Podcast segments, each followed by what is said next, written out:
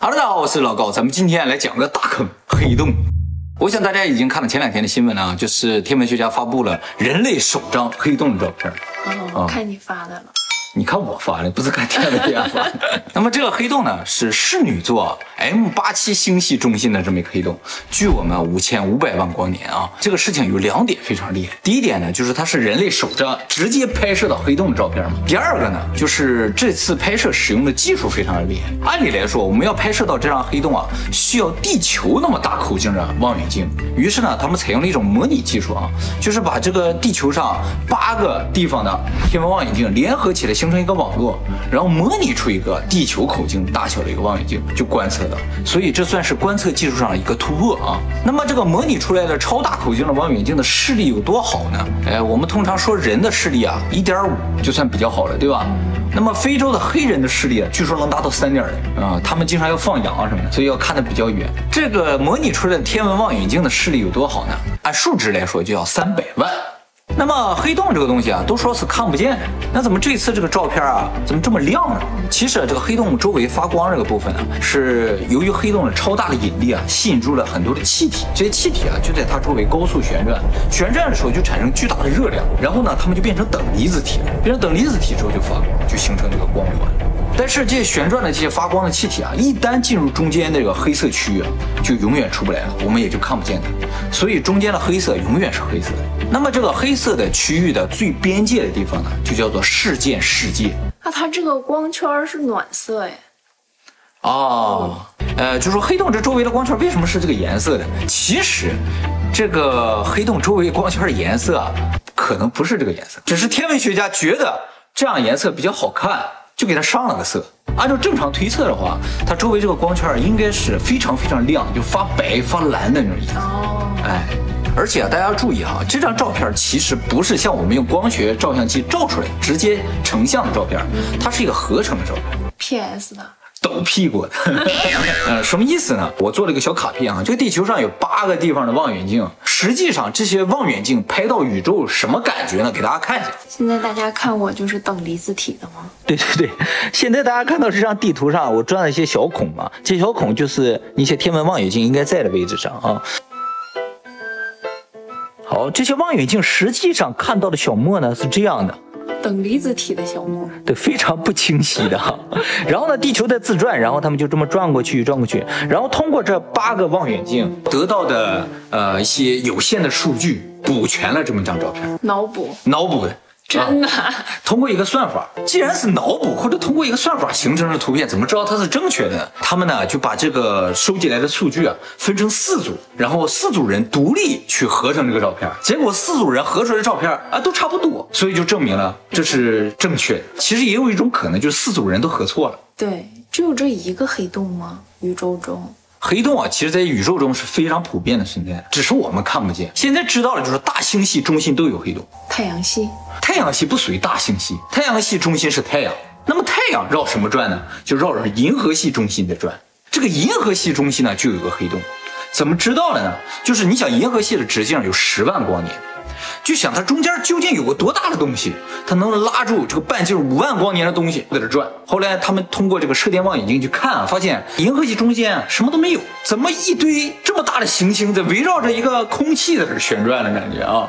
后来呢，经过轨道的计算，得出来就是中间啊超大的质量，但是看上去就什么都没有，所以它一定是个黑洞。当然，并不是只有星系中心会有黑洞啊，任何地方都有可能有。据推测，整个银河系里边最少有上亿个黑洞。上亿哟！对对对，这黑洞啊，有一些啊在高速的运动，有些天文学家特别担心它运动到太阳系周围，嗯，你都不用它运动到地球周围，它只要靠近太阳系啊，地球和太阳一下压到一起去，人类就灭绝了。所以黑洞啊是一个非常恐怖的东西，到哪去什么东西都被它吞噬。吞噬之后变成什么呢？理论上就压缩成一个点了。可是最开始的宇宙也是通过一个点的宇宙大爆炸啊，对对对，那最后又被它吞噬，又变成一个点，然后它再爆炸，对，爆炸又又炸出这么一些东西，它为什么在这不断的循环 就不知道，你知道？那么这次这张照片还有重大的意义啊，就是它证明了广义相对论的正确性。在一百多年前，爱因斯坦呢推出了广义相对论，这个广义相对论里边就说光线在引力特别大的地方也会发生弯曲，那多大的引力足够？让光线弯曲呢？其实太阳的引力就足够，但只是弯曲比较小，看上去不是很明显。最明显的就是黑洞周围。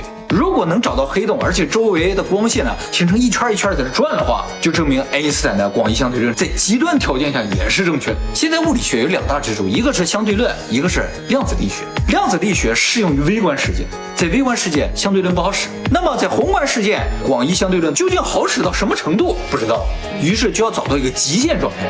那么这个极限状态呢，就是黑洞。如果在黑洞周围，这广义相对论也是对的，那就证明在我们这个尺度一直。到黑洞那个尺度，相对论都是实用。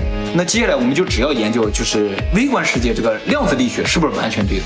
如果量子力学也完全对了，那整个物理学界就定型了。但是科学家们最终追求的是把它俩结合起来，就是相对论和量子力学完全结合成一个理论，然后用一个公式来表示整个宇宙。但是呢，如果真的到那一天，这两个理论结合形成一个公式。就产生了一个可怕的联想，就是说整个宇宙啊能够用数学来表示。我们现在只要能用数字表示的东西都能够虚拟它。世界如果可以数字化的话，那世界也就可以虚拟，也就间接的证明了我们这个世界有可能是虚拟。可是我们现在的生活就是越来越数字化呀。对呀，就不断证明这个世界是在虚拟化的。那黑洞里面什么样？真的可以穿越吗？这其实也是下一个课题啊，就是我们现在已经从外面看到黑洞了，那黑洞里边什么样呢？理论上是永远无法知道。要想知道的话，你就得自己进去看。那还能出来吗？出来，所以就你自己知道。据推测，黑洞里边不是黑的。我们虽然从外面看黑洞是漆黑一片，但是里边有可能特别的亮，因为啊光线被吸进去之后就永远无法出来了，所以光线就在里边团团转。再一个就是，虽然说黑洞里面重力非常大，但是很有可能黑洞里边是非常稳定的一个环境，啊，非常适合居住吗？啊，对对对，而且呢，那个地方由于引力特别大，所以时间的流淌会非常非常的缓慢。如果你能够待在黑洞里面，你就能得到永生。那么，就有些科学家猜测，高等文明很有可能掌握了一种能够悬浮在黑洞之中的这么一种技术。那他们就居住在这里边，理论上他们就是永生。哎，这 想去，想得到永生。你进去待一会儿，出来，地球就已经过了好几十万年了，可能啊。所以我们当初说了这种像阿努纳奇那伙人啊，他们如果真的是非常高等的文明，他们很有可能就是现在就躲在黑洞里面。尼比鲁很有可能就是一个黑洞，他们就躲在那里边，之后想出来的时候就出来，啊，再看看地球发展到什么程度了，没达到他们要求，他们再回去，再继续待着，因为出来对他们来说是有危险的，因为出来他们时间流淌就加快了。对啊，啊，就会迅速的衰老，你知道？他们发现了这个问题之后就不怎么出来了，出来反正放一些小灰人出来，啊，就放些巨人出来还可以，对不对？哎，太阳的引力就要比我们地球大。所以实际上，太阳表面的这个时间流淌就要比我们地球要慢。那你比我慢吗？对，我就比你慢一点儿。没感觉，没感觉啊？感觉我衰老了更快。好吧，在我身上证明了爱因斯坦的相对论是错的。那虫洞和黑洞有什么关系啊？啊，对，我们刚才讲黑洞里边还没讲完哈。这黑洞啊，最中心的部分啊，就有个奇异点嘛。嗯，这个奇异点是什么？就有人说，可能就像你说的是虫洞。爱因斯坦也认为它是虫洞。爱因斯坦认为啊，黑洞中心这个起点是个环形，像面包圈一样。他说，穿过这个面包圈的洞，对面呢就是另一个宇宙。有可能哎，它不断吸食我们的光，就吸到另一个世界去。哎，对，它在我们这个世界又吸收能量，又吸收光，到另一个世界，它有可能在这喷射这些东西。对。但如果它在喷射，你会想到什么东西？太阳。哎，没错。就说明啊，很有可能在我们这个世界的黑洞，在另一个宇宙、另一个世界里，它就是恒星；而我们这个世界的恒星，其实就是另一个世界的这黑洞。那当然，我也觉得起点很有可能是维度的连接点，就是我们三维世界连接到四维世界的这么一个起点。有可能银河系中心这种大的黑洞啊，就连接更高的维度。那整个宇宙都在旋转，中心就连接到最高的维度。又起鸡皮疙瘩。对哦，我怎么总有生理反应？就说明你全身的量子他们都兴奋了。那么在在这个黑洞的理论发展过程中啊，曾经出现一个非常有名的战争，叫黑洞战争。就科学家因为黑洞事儿打起来，引起这个战争的，就是霍金。那么霍金能打过吗？还真是一帮人都差点没打过霍金。那么在说这个事情之前，我们先提一个前提，其实我们这个世界上所有的东西都是由一种东西组成的，比如说都是由原子组成的。那么我们和石头、和猫啊狗究竟有什么区别？就像我们两个人之间究竟有什么区别？那最直白的说法就是我们俩 DNA 不一样，这个 DNA 就是信息，组成我们的物质是一样的，但是组成我们的信息是不一样的。嗯，那一个物质掉进黑洞里之后呢，它这个物质不管怎么变化，压缩也好，在里边出不来也好，那它的信息哪去了？按照量子力学，信息是不会消失的，那这个信息就一定得保存在什么地方？这霍金就说这信息就没了，那其他科学家就说不可能，这信息一定保存在什么地方？他们就通过思考产生了战争，最后呢，这个战争呢。得出一个结论，就是霍金错了。怎么知道霍金错了呢？就是大家投票，就凑了好几百个科学家、天文学家哈，他们一起投票，你认为谁对？结果大部分票投给了就认为信息保存下来这侧。那么信息保存下来是怎么保存的呢？现在猜测很有可能是保存在这个事件世界上。哦，就外面那一层结。对对，当一个物体啊进入到黑洞里，通过时间世界的时候，它的信息就保存在这上面。然后东西进去之后，就拆分成原子，然后压缩怎么样，或者到另一个世界都无所谓。那么从这个角度呢，就人觉得这黑洞就是一个信息和物质收集的机器。那信息留着有什么用呢？重建宇宙啊。它最后一爆炸的时候，就把这些信息和物质又爆开，然后又形成新的宇宙。那么也有一些人说，它这个信息收集的这个功能啊，就感觉啊，和我们以前提到那个世界是虚拟的这个理论连接上了。因为如果我们这个世界是虚拟的，那我们就相当于这个虚拟现实的游戏里边。那么这个大型游戏要运转的话，就需要更多的内存空间之类的。那些垃圾信息，比如说死去的人呢他们的记忆、他们的思想，那就需要有一个机制把它回收掉。那回收这些东西的就是黑洞，所以黑洞呢，很有可能就是死后要去的地方。天堂，哎，天堂或者地狱。哎，你说，嗯，黑洞是不是它每次要通过这种爆炸，嗯，就是加速这个宇宙的发展？第一次宇宙爆爆炸出来的就是很低级的。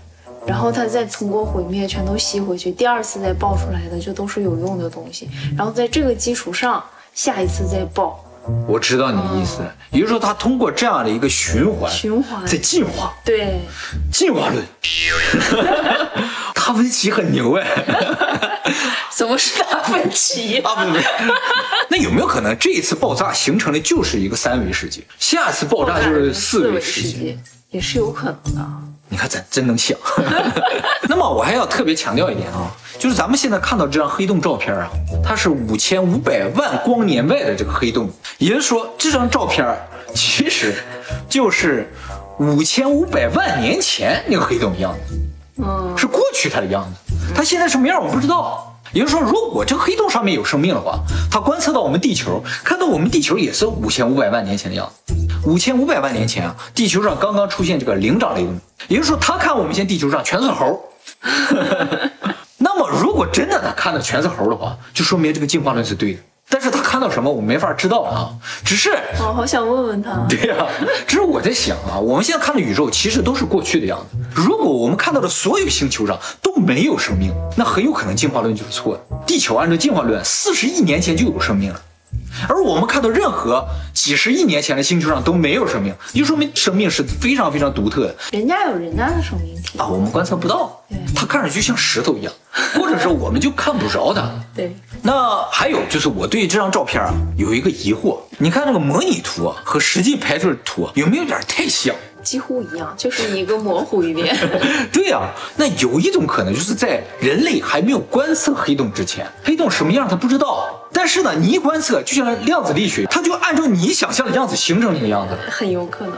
所以在研究黑洞这些科学家，他们一开始就模拟了，他就大概觉得黑洞应该是这个样子，结果一观测啊，它就那个样子，绝对是意识决定客观存在。那黑洞里面也会根根据我们的意识转变。最早想象他那个人什么样，他就什么样。爱因斯坦不想了吗？里边就是这个穿越到另一个时空的那么一个门，那他就是那样。但是问题就是，我们现在没有办法进到黑洞里证实一下，它是不是到另一个世界的门。哎，那可以用那个呀，量子纠缠呀。什么意思？就是你以前不说过，配对过的量子，不管放在哪个星球，这一个动，另一个也是同时动作的嘛，没有时差的。对对对，嗯，我们把量子配对之后扔进黑洞，然后观测地球上的这个。如果他买了豪车豪宅，就说明那个播的挺好的，对黑洞里面播的不错。有道理啊。